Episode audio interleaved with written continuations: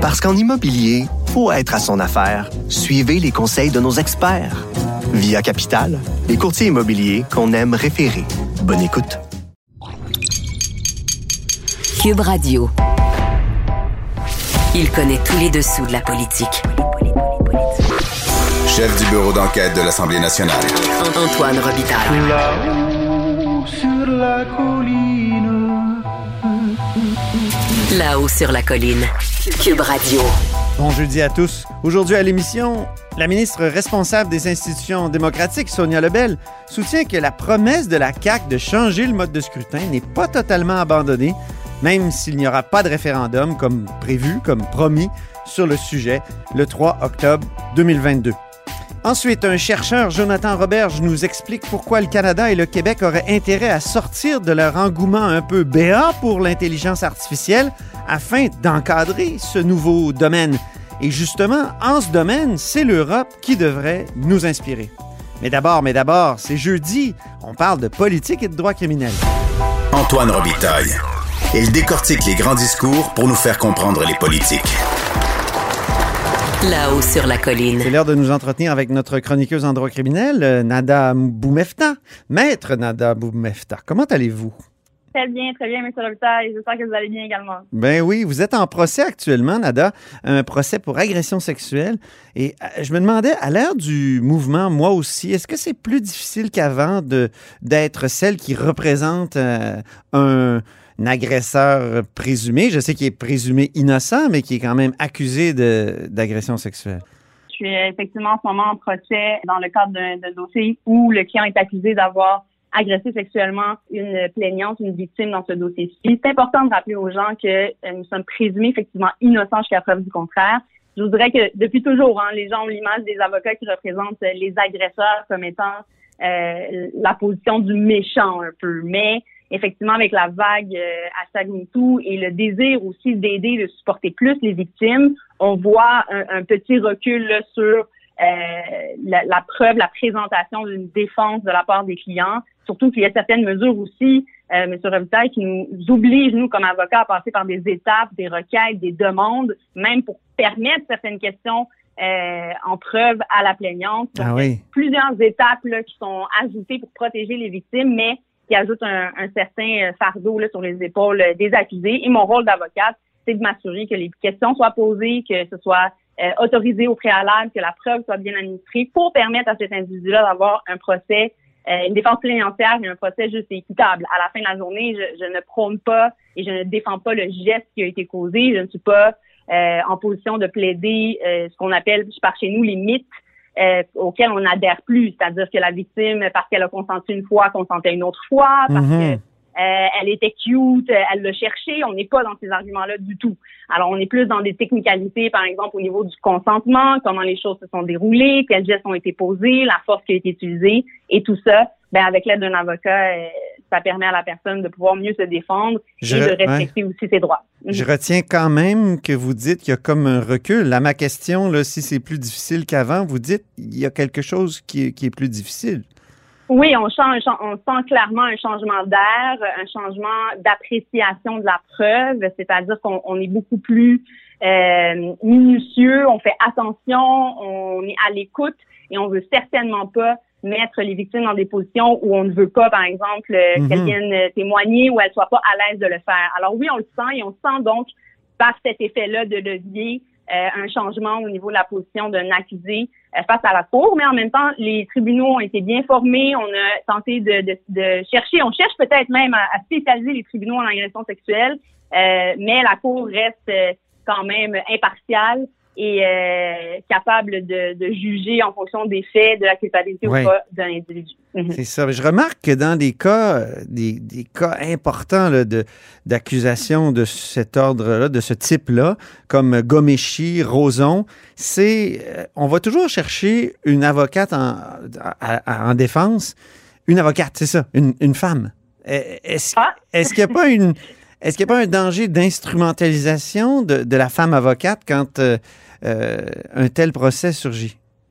Mhm. Excellente question. Je vous dirais que de mon côté, je ne le sens pas. Je ne sens pas euh, qu'il- que on fait un choix de sexe de son avocat en fonction de la cause, mais j'ai déjà eu comme commentaire qu'effectivement, certains clients vont préférer avoir une femme au dossier parce qu'on parle là, de sexe, on parle de, de souvent d'attouchement, euh, voire même de, de, d'actes complets avec une plaignante qui est elle-même une femme, Mhm. qui vient témoigner devant la cour. Alors, oui, est-ce que je vois une aisance euh, de, de parler de ces sujets-là parce que je suis une femme et je m'adresse à une femme? Je vous dirais que oui, ça peut être un, un avantage et ça facilite peut-être ces discussions-là. Ce que je vois par contre comme différence, c'est vraiment au niveau culturel. Quand les gens ou l'accusé ou la plaignante viennent d'autres origines et la façon dont on traite la sexualité est différente, ça devient difficile d'en parler, d'aller dans les détails de la cause, de, de parler de gestes, de parler d'éjaculation, de parler de désir. Mhm. Euh, ça devient un obstacle devant la cour. Et euh, je vous dirais peut-être qu'en tant que femme, est-ce qu'on est plus ouverte à en discuter, c'est peut-être possible, mais au niveau de la culture, ça, je vois vraiment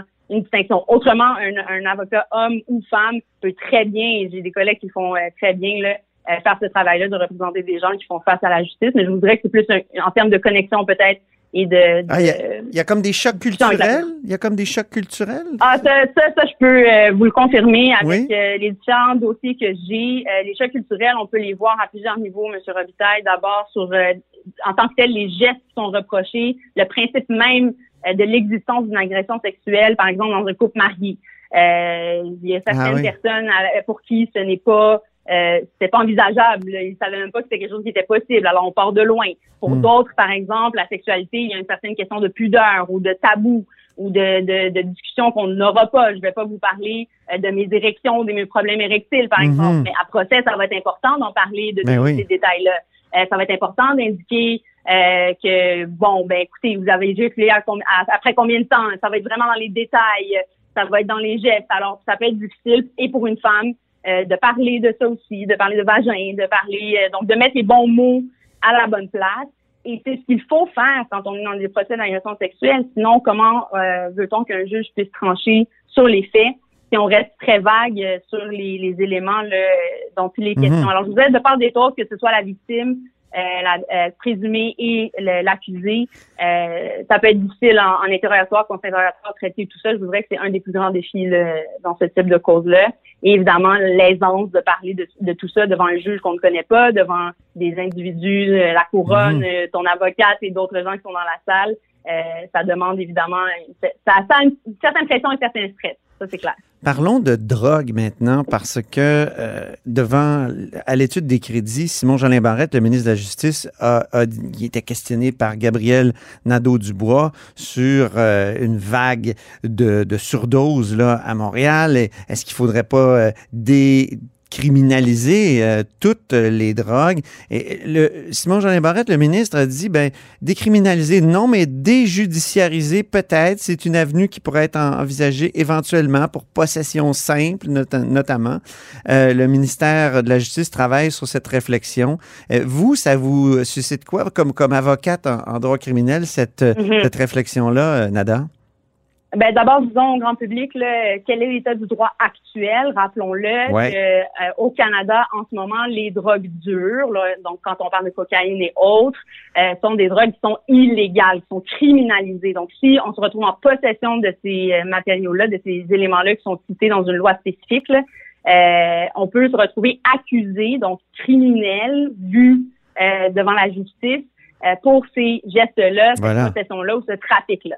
Maintenant, quand on parle, par exemple, du cannabis qui a été légalisé, qui est un mot complètement différent et une utilisation là du euh, législateur, le gouvernement, d'appliquer, de créer de nouvelles lois, donc un cadre légal autour de la consommation du cannabis, par exemple, qui a été créé pour permettre une consommation, mais contrôler tant la consommation que la distribution, que les échanges, donc essayer d'éradiquer aussi un peu le marché noir, donc tous les trafiquants. Et maintenant, quand on parle par contre de déjudiciariser, ça c'est différent. À ce moment-là, il y a eu il y a eu euh, accusation criminelle et par la suite, une fois qu'on est devant la justice, la cour, il y aura déjudiciarisation. Donc, on va demander que le dossier euh, soit traité différemment, ne se retrouve pas devant euh, les tribunaux et donc avec des possibilités de conséquences comme des antécédents judiciaires, etc. La raison étant que la réalité en ce moment avec la criminalisation euh, de possession de drogue dure, c'est que la, le nombre de consommation n'est pas réduit. Les problèmes qu'on a dans la société en termes euh, de consommation de drogue d'échange ou même de mort, euh, d'overdose demeure euh, présent malgré le fait qu'on accuse beaucoup euh, les gens qui se retrouvent en position de consommation ou de possession de drogue dure. C'est ça. Donc, euh, ça serait une bonne chose, si, si je vous comprends bien, de, de déjudiciariser euh, tout, tout ce domaine. Ben, en fait, plusieurs étapes, à mon avis, doivent être euh, prises en compte. On parle, entre autres, là, au niveau fédéral, de décriminalisation de ça. On désire Ouais. cesser toute accusation contre les gens euh, qui se retrouvent en possession, par exemple, de, de certaines drogues. Et ça, ça peut être limité aussi par le gouvernement. Ils peuvent le dire. Dépasser une certaine quantité, là, c'est c'est passer une possession simple. là. On se retrouve vraiment dans une, une situation de trafiquant et des accusations pourraient avoir lieu, par exemple. Mais pour des possessions où les gens, c'est pour leur consommation personnelle, je suis d'avis que c'est une réflexion qu'on devrait envisager comme société que ces changements-là pourraient effectivement aider. Il faut pas oublier non plus que ça stigmatise énormément et ça pousse les consommateurs en marge de la société quand on les accuse devant la, de, aux criminels. Ça ajoute un poids, un fardeau, un risque également d'avoir des antécédents et ça fait en sorte malheureusement que ces gens-là se retrouvent à se cacher quand ils consomment, Voilà. à se priver euh, de soutien, à aller chercher de l'aide. On parle entre autres de centres d'injection là, qui avaient été établis entre autres euh, par le fédéral, dont la mairesse euh, veut également encourager ce type de, de situation-là, type d'injection. Oui, Mhm. c'est ça, les sites À Montréal, pour ouais. expliquer aux gens. Oui, pour expliquer aux gens, ces sites-là permettraient aux gens qui veulent consommer ou s'injecter de le faire dans un lieu qui est premièrement sanitaire euh, et encadré. Donc, si jamais il y a un problème, euh, ils ont accès à, à des services autour d'eux. Il y a souvent des travailleurs sociaux aussi qui sont là. Et je pense que c'est plus de cette façon-là qu'on pourrait tenter d'éradiquer ou à tout le moins aider aussi ces gens-là qui souffrent souvent de dépendance, souvent de troubles mentaux ou de problèmes sociaux euh, liés à leur famille, le travail, etc. Ils se retrouvent dans des dans des situations malheureusement déjà bien profondes et noires. Et Mm. l'ajout d'accusations criminelles ici ne fait euh, que les marginaliser euh, plus encore. Et je pense que c'est une voie qu'on peut considérer, qui a été considérée d'ailleurs dans d'autres pays. Hein. Oui. Quand on parle ben au oui. Portugal, Portugal, par oui. exemple, c'est complè- exactement complètement décriminalisé. Dans la rue, on, on peut voir effectivement des consommateurs, mais ça a réduit, on a Mm. vu un impact dans la société. Ça réduit la consommation des gens dans la rue, ça réduit euh, le trafic également euh, qui était illégal et ça a poussé les gens à aller avoir accès à des services. De ne voir ça que par la lorgnette du criminel, ça nous empêche de voir les problèmes de santé que, que ça comporte. Malheureusement, à mon avis, oui, et euh, Ben- on le voit là dans les dossiers qu'on a devant la cour. Ben, merci beaucoup, Maître Boumefta. C'était très intéressant comme d'habitude. Au revoir. Un plaisir, à la semaine prochaine, au À la semaine prochaine. Parce qu'en immobilier, faut être à son affaire. Suivez les conseils de nos experts. Via Capital, les courtiers immobiliers qu'on aime référer. Bonne écoute. Grand philosophe, poète dans l'âme, la politique pour lui est comme un grand roman d'amour. Vous écoutez Antoine Robitaille, là-haut sur la colline. Il n'y en aura pas de référendum sur la modification du mode de, de scrutin au Québec, a admis la ministre responsable des institutions démocratiques, c'est Sonia Lebel. Elle est au bout du fil. Bonjour. Bonjour, ça va bien? Oui, Ben oui. effectivement, on a, on a établi qu'on ne serait pas en mesure de pouvoir adopter le projet de loi d'ici juin euh, prochain, qui était euh, malheureusement, bon, pour, pour des bonnes raisons, mais qui était quand même euh, le- le- l'espèce de, de, de limite qui avait été imposée par le CQ, soit en mesure de pouvoir faire le référendum Oui. adéquatement pour euh, 2022. Donc, euh, Mais c'est le constat qu'on a fait, effectivement. c'est une promesse de la coalition Avenir Québec qui est formellement abandonnée. Non, parce qu'on n'abandonne pas le. Ce qui est au cœur de la promesse de la coalition Avenir Québec est au cœur de mes travaux depuis plus de deux ans. C'est la réforme du mode de scrutin. Moi, je crois profondément que c'est un avancement pour notre société au plan démocratique. Ça va permettre aux citoyens d'avoir un poids relatif de leur vote qui va être beaucoup plus important. Donc, c'est ça qui est au cœur de la promesse.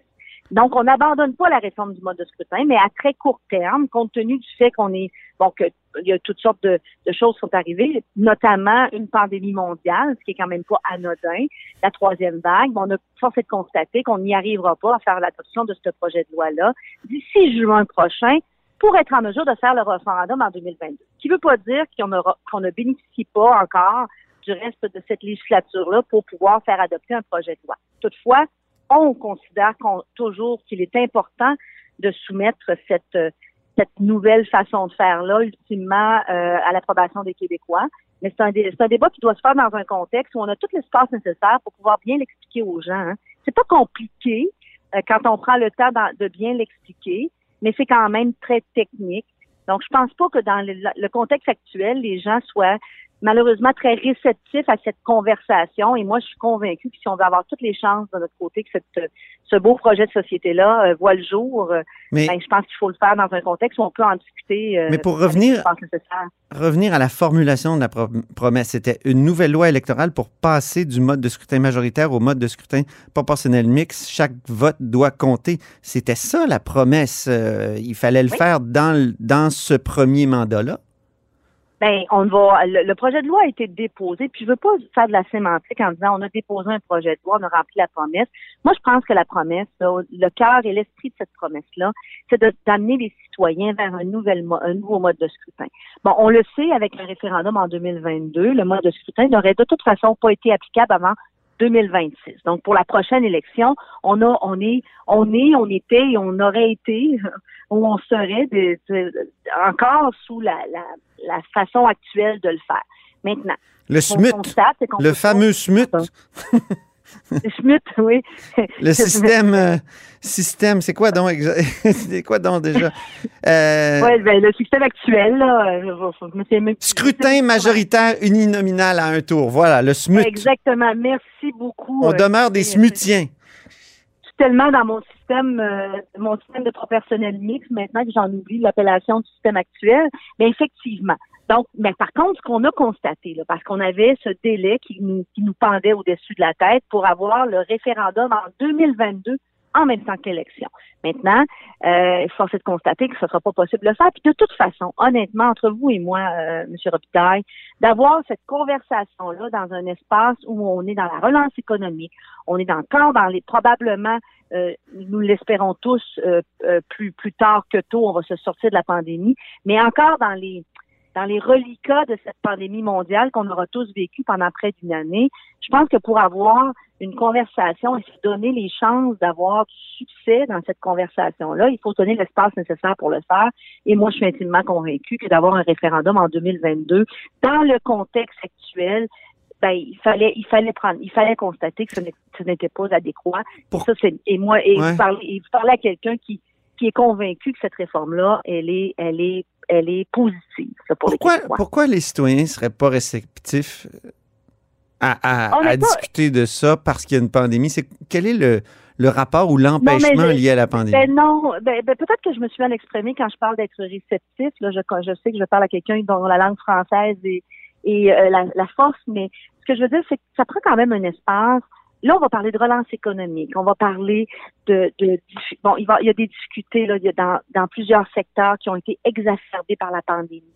Je pense que pour avoir, il faut un espace, un espace l'espace nécessaire pour que cette conversation-là ait lieu. Et moi, je suis convaincue qu'il y a beaucoup trop de sujets présentement qui sont prioritaires pour qu'on puisse donner à cette, à cette conversation-là, qui est une conversation essentielle quant à moi, mais euh, toute, toute l'attention qu'il mérite. Alors, c'est peut-être plus de cette façon-là que je devrais le dire. Ben, c'est vrai que réceptif était tendancieux, il tendait à, à supposer qu'il ne l'était pas à l'inverse, mais euh, je parle d'espace pour avoir une conversation là, euh, de façon adéquate. Vous auriez pu scinder le projet de loi, puis dire on va on va faire euh, le, référendum au moins. Ou, il me semble qu'il y aurait eu plein de moyens. Là. Il y a aussi le Parti libéral qui me dit qu'il y avait quand même du temps parlementaire pour, pour adopter ce projet de loi-là. Ben, je suis un peu, en tout cas, je suis un peu surprise de la, de la, de la réaction du Parti libéral c'est un de ceux qui s'opposent au projet de loi. Euh, il fait son travail d'ailleurs, mais il s'oppose au projet de loi. Et ne, ne serait-ce que seul, simplement les articles qui, qui n'ont référence qu'au référendum comme tel, on parle de plus de 200 articles qui sont hautement techniques, euh, déjà en consultation, plusieurs aspects de la de, du mécanisme référendaire hein, qui avait été mis en place ont été ont été euh, discutés, à bon droit, mais ont été discutés. Donc, euh, je vois mal comment on va réussir ou on aurait pu réussir, même dans l'hypothèse où on aurait scindé. Et, moi, ce que je pense, c'est que c'est le référendum en 2022 qui n'est pas approprié, là, pour toutes les raisons que je viens de mentionner. Mhm. Donc, euh, pour, pour nous, ce n'était pas une option. Mais ceci étant dit, Euh, on parle vraiment de, du très court terme, le d'ici à juin. Maintenant, en septembre, quand on aura réussi à mettre, je l'espère et je le souhaite comme tous les Québécois, une très grande partie, si la tendance se maintient, de cette, de cette pandémie-là derrière nous. Euh, je pense qu'on aura à ce moment-là euh, tout le loisir d'examiner la suite des événements et nos options. Et moi, je continue à affirmer haut et qu'on on veut aller de l'avant, je veux aller de l'avant et que c'est une réforme qui est bénéfique pour les citoyens du Québec. Alors, si je vous comprends bien, ça pourrait être une promesse électorale de faire un référendum dans un deuxième mandat de la CAQ? Ben, moi, ce que je vous dis, c'est que je continue à penser qu'on peut faire beaucoup de travail dans cette législature-là actuelle. Je, je pense qu'on peut, qu'on doit d'ores et déjà exclure le référendum en 2022 en même temps qu'élection provinciale. Et je continue à penser qu'il est important qu'ultimement ce projet de société, parce que c'est un projet de société, euh, soit soumis à l'approbation des Québécois. Donc, on devra examiner les options pour pour remplir ce que je considère être des euh, des, euh, des choses importantes. Là. OK. Est-ce que vous excluez de faire un référendum dans le prochain mandat ou non?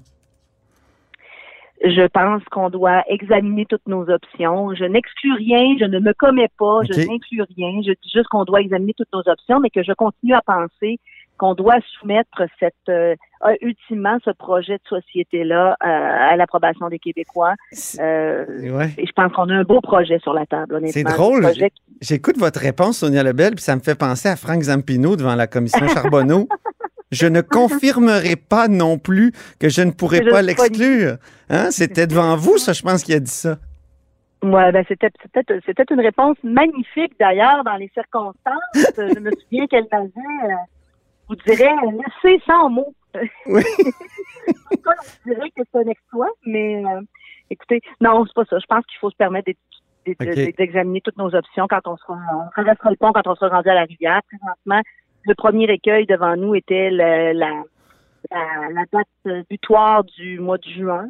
Ouais. On ne pourra pas traverser. Donc, euh, quand on aura traversé euh, cette session, qu'on arrivera en septembre, on pourra réexaminer toutes les options qui sont sur la table devant nous. En terminant, vous savez ce que François Legault avait dit quand il a signé la promesse de changer le mode de scrutin en 2018. il avait signé euh, une espèce d'entente euh, avec tous, les, partis. Il avait dit euh, un gouvernement qui ne respecterait pas cette volonté-là des citoyens se retrouverait en difficulté à moyen terme. Vous n'avez pas une crainte que, justement? Ben, on n'a pas l'intention de ne pas respecter ah, cet engagement, de réformer le mode de scrutin. Alors, pour l'instant, il n'y a pas de difficulté en vue. ben, merci beaucoup, Sonia Labelle. C'est un plaisir comme toujours, merci. OK, au revoir. au revoir.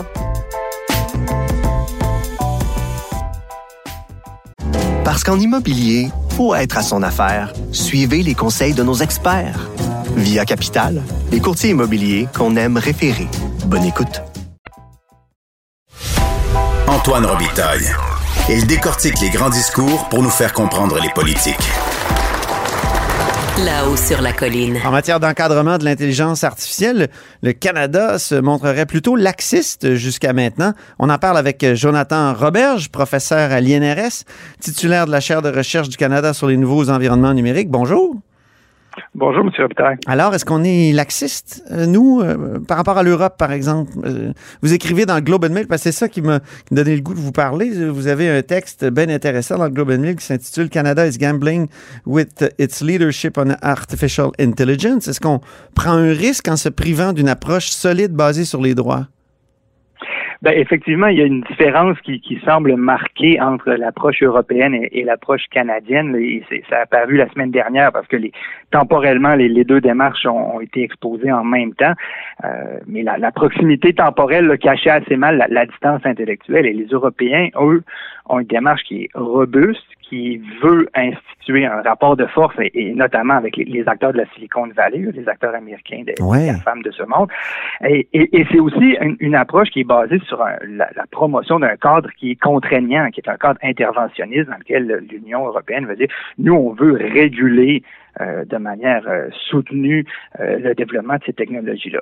Au Québec, au Canada, on, a, on est davantage dans une démarche qu'on va dire hésitante, sinon complaisante, dans laquelle on, avance, on recule, on, on essaye de, on essaie de fait depuis une dizaine d'années de se targuer d'être un, grand leader là. Euh, une plaque tournante une plaque tournante et un leader euh, moral même. Et, de fait, ça cache assez mal l'idée que l'hésitation, elle est perpétuelle. D'un côté, la promotion d'une industrie, et c'est vraiment ça. Oui. Et euh, en parallèle, une défense franchement plus molle euh, des citoyens. Et là, ben, ça pose la question, et c'est ce qu'on voulait adresser euh, comme problème dans, le Globe Est-ce qu'on est en train de rater le bateau? Et euh, poser la question, c'est un peu y répondre. Oui, qu'est-ce qu'il faudrait bannir? Par exemple, vous, parlez des, apps, des applications de reconnaissance faciale, entre autres. J'ai noté ça dans votre texte, mais qu'est-ce que ce serait un environnement plus robuste, pour reprendre votre mot? Mm-hmm. ben, il faut dire qu'on ne réussira jamais à tout réguler dans le numérique et le développement technologique est trop rapide pour qu'on ait une solution définitive. L'approche européenne est une approche de dire on va on va euh, changer le cadre euh, législatif au fur et à mesure que les technologies vont évoluer. Et à ce moment-ci, on va développer quatre niveaux de risque ou de, de, de, de compréhension du risque, des plus minimes, hein, qui, ont, auront besoin juste d'être dit aux, utilisateurs, par exemple, jusqu'à des niveaux inacceptables qui devront être bannis. Et là, là-dessus, euh, l'Union européenne est ferme. Il y aura des interdictions euh, radicales, entre autres des applications qui devraient, qui auraient pour but de leurrer les utilisateurs. Ça, ça peut pas être permis.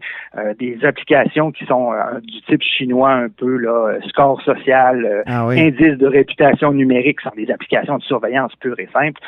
ça, ça doit être banni. Et bien sûr, le, cœur de, la problématique sociale aujourd'hui de l'IA, c'est pas ce qu'on nous, qu'on nous explique. Le vrai cœur de la, vie sociale de l'IA, c'est la reconnaissance faciale. Et comme disait euh, le, collègue euh, Stark, la reconnaissance faciale, c'est le, le, plutonium de l'IA. Là. Ah oui? Et, les Européens. Les Européens euh, pourquoi? Expliquez-le à nos auditeurs rapidement. Pourquoi c'est le plutonium? La reconnaissance, la, la, reconnaissance faciale est ce qui permet l'intrusion des plateformes et des, des, grands groupes technologiques dans la vie privée des gens. Ah oui. De fait, pervertit l'idée même de la vie privée, c'est-à-dire que vous pouvez vous balader tranquillement dans la rue et être reconnu, associé à un profil.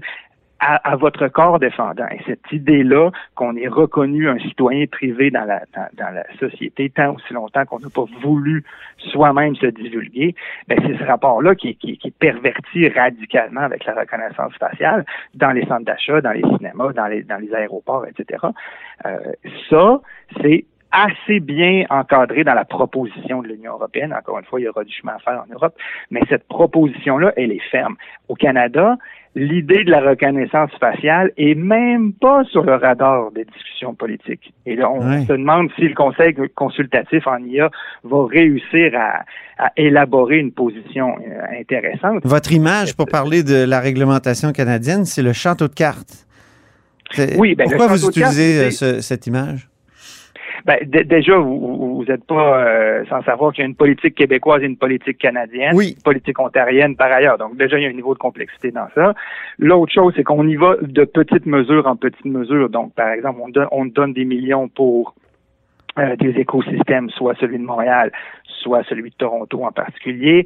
Euh, on essaie de faire des, des, des, des, des morceaux législatifs à la pièce, à la commission de la vie privée, euh, par exemple dans, dans les, audits du gouvernement fédéral dans l'utilisation de l'IA, mais il n'y a pas de vision euh, au préalable ou organisée qui ferait en sorte qu'on aurait, comme les Européens, une perspective euh, holistique. C'est hmm. ça qui est problématique. C'est tant aussi longtemps qu'on n'a pas une vision de où on est et où on veut aller, il n'y aura pas une politique canadienne euh, sérieuse dans le domaine.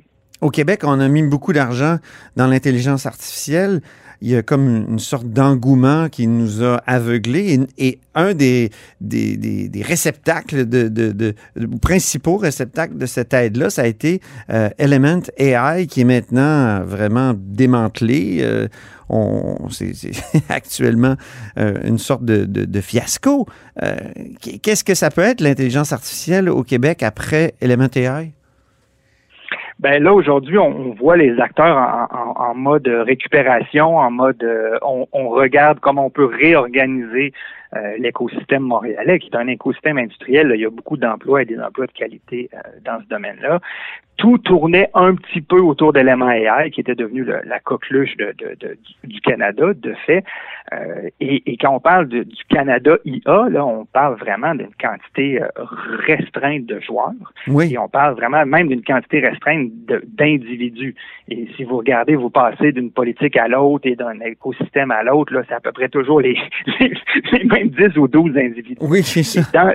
Et dans, le, la petite histoire du développement euh, montréalais de l'intelligence artificielle, ben on voit un déplacement assez soutenu, une forme de partenariat privé-public entre la science développée euh, au MILA, euh, qui est un peu un, sous-produit de l'Université de Montréal, et une compagnie privée qui est, qui est fondée par un des chercheurs de l'Université de Montréal, qui est Yoshua Benjo, pour pas le nommer. Mm-hmm. Euh, tout, tout ça a, a été encensé, a été construit sur la possibilité qu'il y aurait des, des, des, des, des va-et-vient entre l'université et le privé.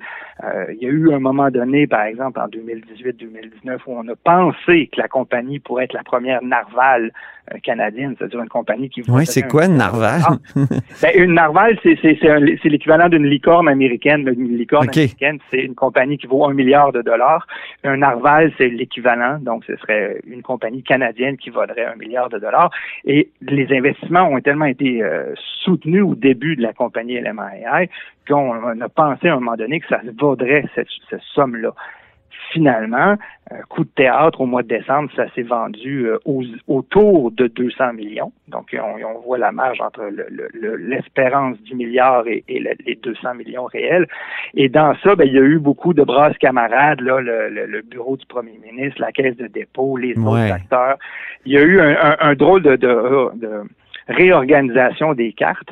Euh, au Québec. Et là, moi, j'ai un peu l'impression qu'on est en train de, vivre cette incertitude entre d'un côté une volonté fédérale d'arriver avec une nouvelle politique d'encadrement de l'IA, un, Québec qui avait euh, misé sur ce joueur-là et qui avait aussi franchement misé sur l'idée que la signature de l'IA au Québec et au Canada serait une IA éthique.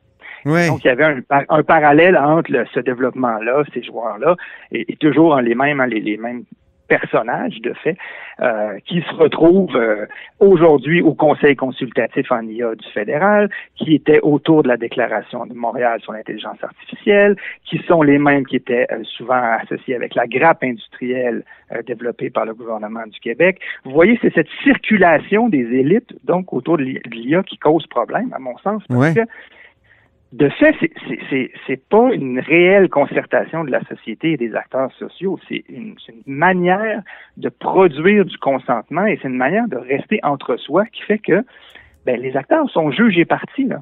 C'est ça. ça c'est problématique. Il y a, il y a comme une inceste. Euh, ben, il, y a, un manque y a un manque de transparence, clairement, et on, a beau dire qu'on fait de la concertation, euh, on fait de la délibération, c'est pas exactement euh, comme ça que ça fonctionne. Mm. Et surtout, donc, il y a un manque de transparence qui est couplé avec une, forme de, difficile imputabilité. L'impression que j'ai, Jonathan Robert, c'est qu'il y a comme eu un engouement qui nous a aveuglés euh, face au développement de, l'intelligence artificielle au Québec et au Canada. Et peut-être qu'on commence à en revenir un peu de cet engouement-là. Est-ce que c'est votre impression? Il y a eu quelque chose, effectivement, comme une volonté de faire vite et de faire grandiose. Et euh, souvent, ben, euh, ça, ça, ça, arrive dans le, domaine de, des plateformes et du numérique. C'est un domaine euh, où l'économie est, est, assez agressive, hein, si vous me passez l'expression, dans lequel les fusions et les acquisitions sont monnaie courante. Et donc, une compagnie québécoise comme Element soit vendue à une américaine comme ServiceNow, c'est de l'économie. Hein, à, quelque part, on peut être pour, on peut être contre le capitalisme, mais c'est pas une question morale. Ce qui est surprenant, c'est plutôt toute la construction politique autour de ça. Comment euh, on a justifié qu'on était une plaque tournante en IA alors que c'est assez faux? Comment on a justifié qu'on était des leaders mondiaux en IA éthique alors que c'est assez faux? Parce qu'on n'a pas la capacité de réguler, mais c'est pas simplement qu'on n'a pas la capacité de réguler, c'est qu'on n'a pas la volonté même de réguler ni au gouvernement du Québec ni au gouvernement fédéral. Vous voyez, c'est l'ensemble de ces petits et moyens manquements qui fait au final la différence entre l'Europe d'un côté qui euh, prend le problème à bras le corps, qui a une démarche assumée, et un Québec et un Canada qui est plus dans une valse hésitation autour de qu'est-ce qu'on peut faire et qu'est-ce qu'on veut faire avec l'intelligence artificielle, mm-hmm. et tant aussi longtemps qu'on restera dans cette espèce de, de difficulté à se, se, se, réinventer euh, au sens du législateur, au sens d'une régulation autour de, de, la notion de droit, autour de la notion de citoyenneté, ben, les chances sont assez fortes qu'on reste dans une forme d'errance. Merci. Merci beaucoup, Jonathan Roberge. Ben, ça me fait plaisir. Puis je renvoie au texte que vous avez publié dans le Globe and Mail, euh, donc euh, il y a quelques jours, avec euh, Frédéric McKelvey de l'Université Concordia. Ça s'intitule Canada is gambling with its leadership on artificial intelligence. Merci encore. Merci à vous. Et c'est tout pour La Haut sur la Colline en ce jeudi. Merci beaucoup d'avoir été des nôtres. N'hésitez surtout pas à diffuser vos segments préférés sur vos réseaux. C'est comme ça qu'on fait connaître l'émission. Et je vous dis à demain. Cube Radio.